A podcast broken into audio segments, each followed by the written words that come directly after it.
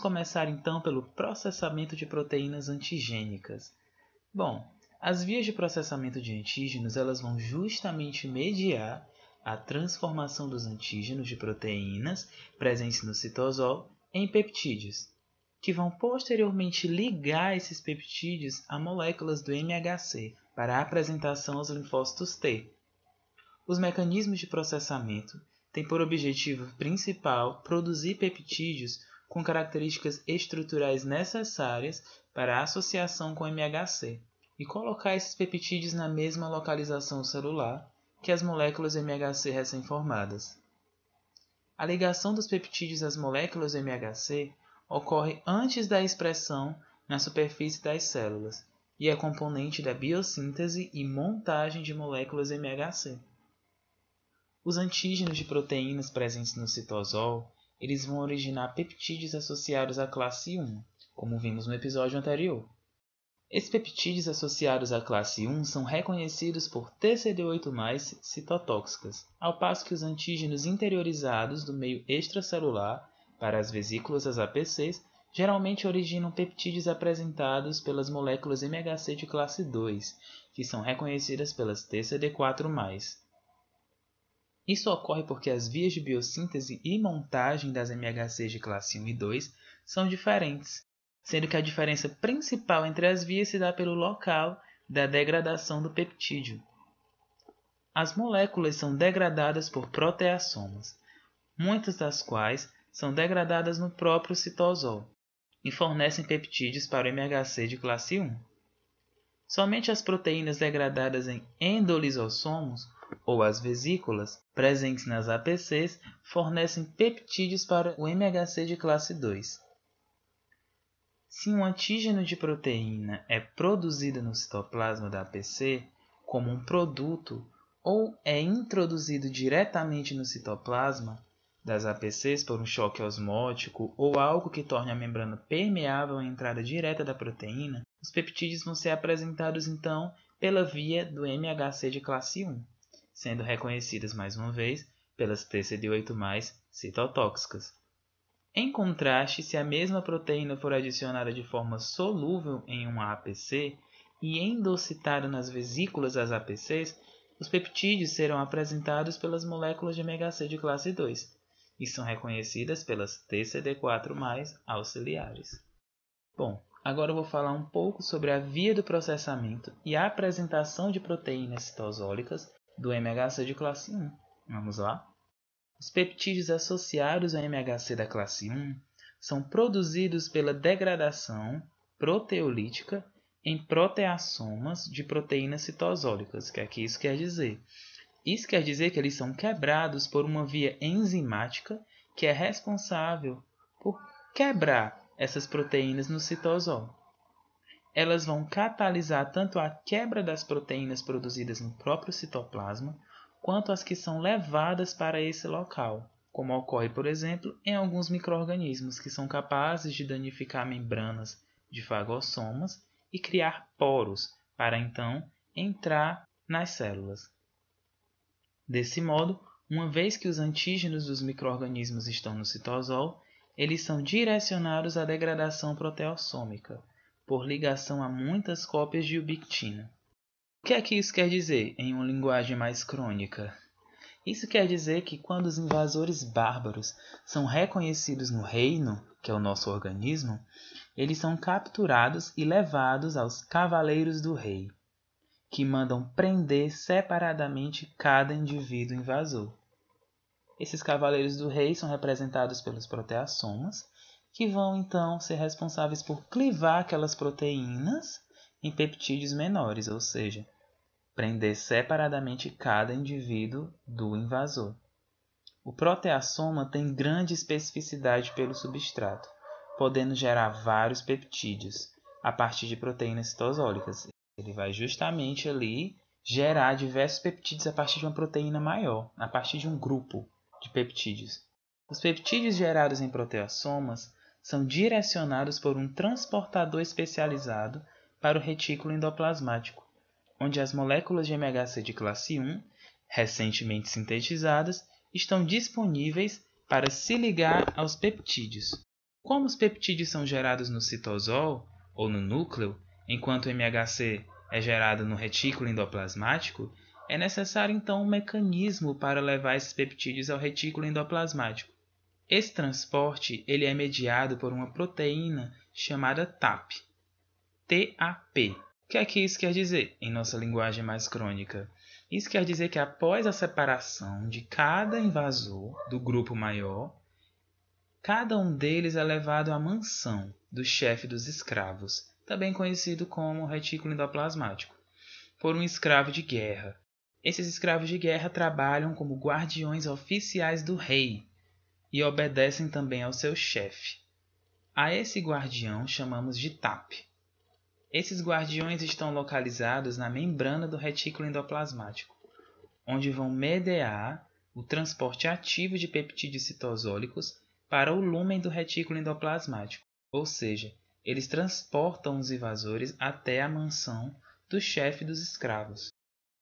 Os peptídeos translocados se associam a moléculas MHC de classe 1 ligadas ao dímero TAP, por meio da tapazina, a qual também possui afinidade pelas moléculas MHC de classe 1, não associadas a peptídeo. Isso vai auxiliar então no transporte desses peptídeos pela TAP, ou seja, quando os invasores chegam à mansão, chegam no retículo endoplasmático, eles enfrentam o julgamento do chefe dos escravos, que prendem seus braços com correntes, a síntese e montagem das moléculas de MHC de classe 1 envolve um processo de várias etapas, onde a ligação de peptídeos desempenha um papel fundamental. Os dímeros recém-formados de MHC de classe 1 permanecem ligados ao complexo TAP, ou seja, o chefe dos escravos mantém perto dele todos esses guardiões de escravos de guerra. Os peptídeos antigênicos inseridos no retículo endoplasmático pelo TAP são geralmente clivados no tamanho apropriado para a ligação ao MHC. O peptídeo é capaz de se ligar à fenda de ligação de peptídeos. Uma vez que isso ocorre, o MHC de classe 1 já não tem mais atividade com a tapazina, liberando o complexo peptídeo classe 1, que sai do retículo endoplasmático e vai à superfície celular. Em outras palavras, em nossa linguagem crônica, uma vez que aquele escravo de guerra demonstra sua lealdade ao chefe ao levar o invasor até ele, o chefe o concede sua alforria e ele se torna livre. O invasor é então carregado pelo chefe dos escravos até o rei, que, muito impiedoso, reconhece o invasor e manda seus espadachins atacarem. Espadachins esses que conhecemos muito bem como as células TCD8+, citotóxicas. Já que agora tivemos conhecimento de como funciona o processamento e apresentação desses antígenos pelas moléculas de MHC de classe 1, vamos partir para as moléculas de MHC de classe 2. A geração de peptídeos associados ao MHC de classe 2, a partir de antígenos endocitados, envolve a degradação proteolítica das proteínas internalizadas em vesículas endocíticas. Além disso, ocorre também a ligação de peptídeos em moléculas de MHC de classe 2 nas vesículas. A história desse processamento vai representar um evento único, mas o processamento é um evento contínuo. A maioria dos peptídeos associados ao MHC da classe 2 são derivados de proteínas antigênicas capturadas no meio extracelular e internalizadas em endossomas por APCs especializadas. Ou seja, aqui o chefe de escravos se localiza mais longe da capital e cuida dos traidores mais trapaceiros e robustos. As etapas iniciais na apresentação de um antígeno proteico são a ligação do antígeno nativo a um APC e a internalização do antígeno. Após a internalização desse antígeno, os antígenos proteicos ficam localizados em vesículas que estão ligadas à membrana intracelular. Essas vesículas passam então a se chamar de endossomas. A via endossomal se comunica com os lisossomos. As proteínas internalizadas Nessas vesículas, nesses fagolisossomos, vão ser degradadas enzimaticamente, para assim gerar peptídeos capazes de se ligar às fendas de ligação do peptídeo das moléculas MHC de classe 2.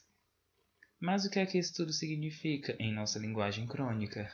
Isso quer dizer que após a captura desses bárbaros pelos soldados que ficam de guarda nas cidades sob o domínio do rei, tendo em vista que esses peptídeos eles são extracelulares, esses invasores vêm de fora, Esses bárbaros são levados a julgamento e, após isso, cada indivíduo é separado pelo juiz. Essa degradação de proteínas nas vesículas é um processo mediado por proteases, como as catepsinas. Elas serão justamente as testemunhas que vão definir exatamente cada indivíduo separadamente.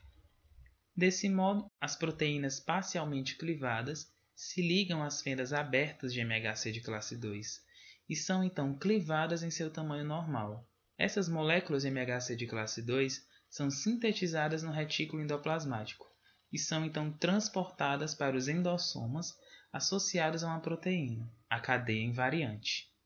Essa proteína vai então ocupar as fendas de ligação do peptídeo das moléculas de MHC de classe 2, ou seja, em nossa linguagem crônica, durante o julgamento, um dos escravos de guerra, geralmente os mais fiéis, leva um chefe de escravo ao palácio. Esse escravo de guerra fiel é chamado então de cadeia invariante, enquanto o chefe de escravo é chamado então de MHC de classe 2. Os dímeros nascentes do MHC de classe 2 são instáveis e seu dobramento e montagem são auxiliados por chaperonas, residentes no retículo endoplasmático. A cadeia invariante promove o dobramento e a montagem do MHC de classe 2 e vão direcioná-los aos endossomas e lisossomos tardios, onde as proteínas foram então degradadas em peptídeos. Essas moléculas MHC de classe 2 são transportadas para as vesículas. Durante essa passagem, as vesículas que retiram MHC de classe 2 do retículo endoplasmático se encontram e se infundem com vesículas endocíticas, contendo antígenos internalizados que já foram processados. O que isso significa? Isso significa que quando o chefe de escravos chega ao palácio, ele entra e espera, junto ao seu leal escravo, o julgamento acabar. No interior das vesículas endossomais, a cadeia invariante se dissocia das moléculas MHC de classe 2 por meio da ação de enzimas proteolíticas e da molécula chamada HLA-DM. Com isso, os peptídeos antigênicos se tornam capazes de se ligar às fendas de ligação do peptídeo, disponíveis nas moléculas de MHC de classe 2. As mesmas enzimas que originam peptídeos a partir de proteínas internalizadas também atuam sobre a cadeia invariante, degradando-a e deixando apenas uma remanescente de 24 aminoácidos, chamada de cadeia invariante associada à classe 2, ou CLIP. Esse CLIP se liga à fenda de ligação do peptídeo. Isso significa, em nossa linguagem crônica, que o escravo de guerra, nessa história, muito triste ao ver o julgamento, acaba tentando fugir. O que ele não percebe é os olhares dos cidadãos, cada vez mais enfurecidos com sua presença. Eles então capturam o escravo de guerra, o chamado cadeia invariante, e o açoitam até que ele fique incapaz de voltar a ser útil ao seu chefe.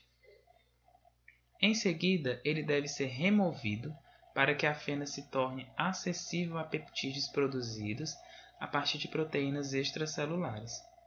E essa remoção é conseguida a partir da HLA-DM. Essa HLA-DM é conhecida em nossa linguagem crônica como aquele que atiça os cidadãos a açoitarem o escravo de guerra, a cadeia invariante. O clip só será removido na presença de peptídeos com maior afinidade de ligação à fenda do MHC. Como as fendas do MHC de classe 2 são abertas, os peptídeos grandes podem se ligar, sendo clivados por enzimas proteolíticas. Como resultado, os peptídeos apresentados possuem entre 10 a 30 aminoácidos de comprimento. Por fim, as moléculas MHC vão ser estabilizadas pelos peptídeos ligados e os complexos peptídeo e MHC de classe 2 estáveis são apresentados na superfície da APC, onde são apresentados para reconhecimento pelas células TCD4+. Isso significa, em nossa linguagem crônica, que após o evento, o chefe exige ao júri que o novo escravo seja dele. Ele, por raiva, leva o escravo para ser reconhecido pelos mensageiros de guerra, que levam então a mensagem da invasão aos guerreiros armados com canhões. Ou seja, isso significa que as TCD4+, vão então levar essa mensagem às nossas células B. Essas células B Elas são chamadas de guerreiros armados com canhões justamente porque elas são as células que produzem anticorpos. Anticorpos esses preparados para destruírem os focos de traidores do grupo daquele que foi levado. Terminando a história, vamos partir então para a apresentação cruzada. Algumas células dendríticas possuem a capacidade de captar e endocitar células infectadas por vírus ou células tumorais e apresentar esses antígenos aos linfócitos TCD8+ virgens. Os antígenos endocitados são transportados das vesículas para o citosol, onde os peptídeos podem entrar na via da classe 1.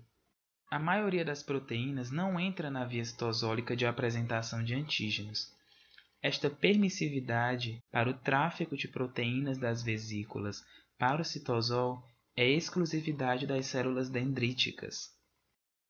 Esse processo é chamado então de apresentação cruzada e vai indicar que um tipo de célula é capaz de apresentar antígenos de outras células e ainda mais prepara ou ativa as células T específicas para estes antígenos.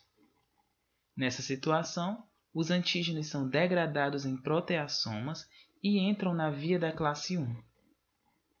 A apresentação cruzada envolve a fusão dos fagossomas contendo os antígenos endocitados com o retículo endoplasmático.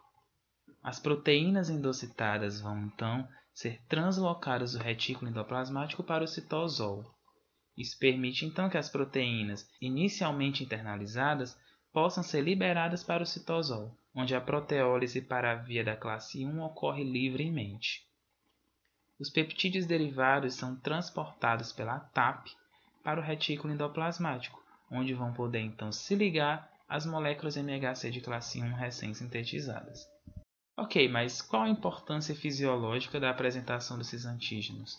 Bom, a apresentação de proteínas citosólicas pelas vias MHC de classe 1 ou de classe 2, respectivamente, determina qual conjunto de células T irá responder ao antígeno encontrado nesses dois conjuntos de proteínas. Isso está intimamente ligado às funções das células T. Os antígenos endógenos, como as proteínas virais e tumorais, estão localizados no citosol e são então reconhecidos pelas células T CD8+, citotóxicas, que estão restritas ao MHC de classe 1, nossos espadachins oficiais, que matam as células que produzem os antígenos intracelulares. Por outro lado, os extracelulares geralmente se localizam em vesículas endossomais e ativam as TCD4+, que são restritas ao MHC de classe 2, as nossas mensageiras de guerra. As células TCD4+, vão atuar como auxiliares para estimular as células B a produzirem anticorpos e ativarem macrófagos para que suas funções fagocíticas aumentem. Desse modo, antígenos de microorganismos que residam em diferentes locais celulares vão estimular seletivamente as respostas das células T, que são mais eficazes para eliminar esse tipo de microorganismo. Desse modo, segregando os peptídeos derivados desses tipos de microorganismos, as moléculas de MHC vão orientar as nossas espadachins e as nossas mensageiras de guerra, TCD8+, e TCD4+, respectivamente, a responderem aos microorganismos que combatem melhor. A imunogenicidade de proteínas antigênicas. Bom, os epítopos de proteínas complexas, eles acabam provocando respostas mais fortes em células T. Eles são peptídeos gerados por proteólises em APCs, e acabam se ligando com maior avidez às moléculas MHC. São esses os líderes das invasões e dos ataques ao reino. Se o indivíduo for imunizado com uma proteína antigênica, a maioria das células T que respondem são específicas para apenas uma ou algumas sequências de aminoácidos desse antígeno. Uma aplicação de tal conhecimento, por exemplo, é o desenho de vacinas.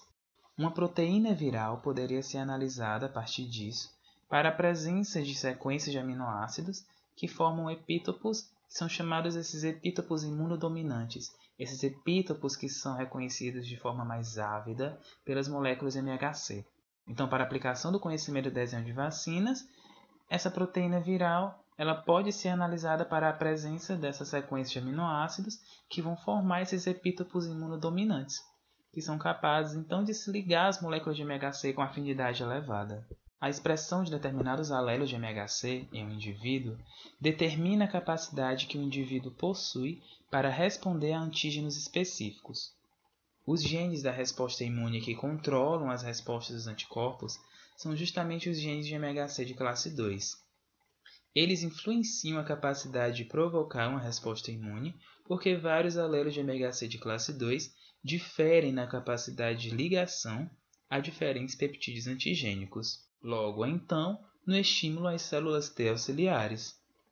A capacidade de herdar um determinado alelo do MHC vai depender então da natureza dos peptídeos antigênicos, que se ligam à molécula de MHC codificada por esse alelo. Por exemplo, se o antígeno for um peptídeo de pólen de ambrósia, o indivíduo que expressa moléculas de classe 2 capazes de se ligarem ao peptídeo seriam então geneticamente propensos a reação alérgicas contra pólen. Por outro lado, alguns indivíduos não respondem às vacinas, provavelmente porque as moléculas HLA não são capazes de se ligar e apresentar os peptídeos mais importantes do antígeno. Isso é um problema. Bom, ficamos por aqui. Espero que vocês tenham gostado deste episódio. Até o próximo episódio do Imundo em Foco. Até mais.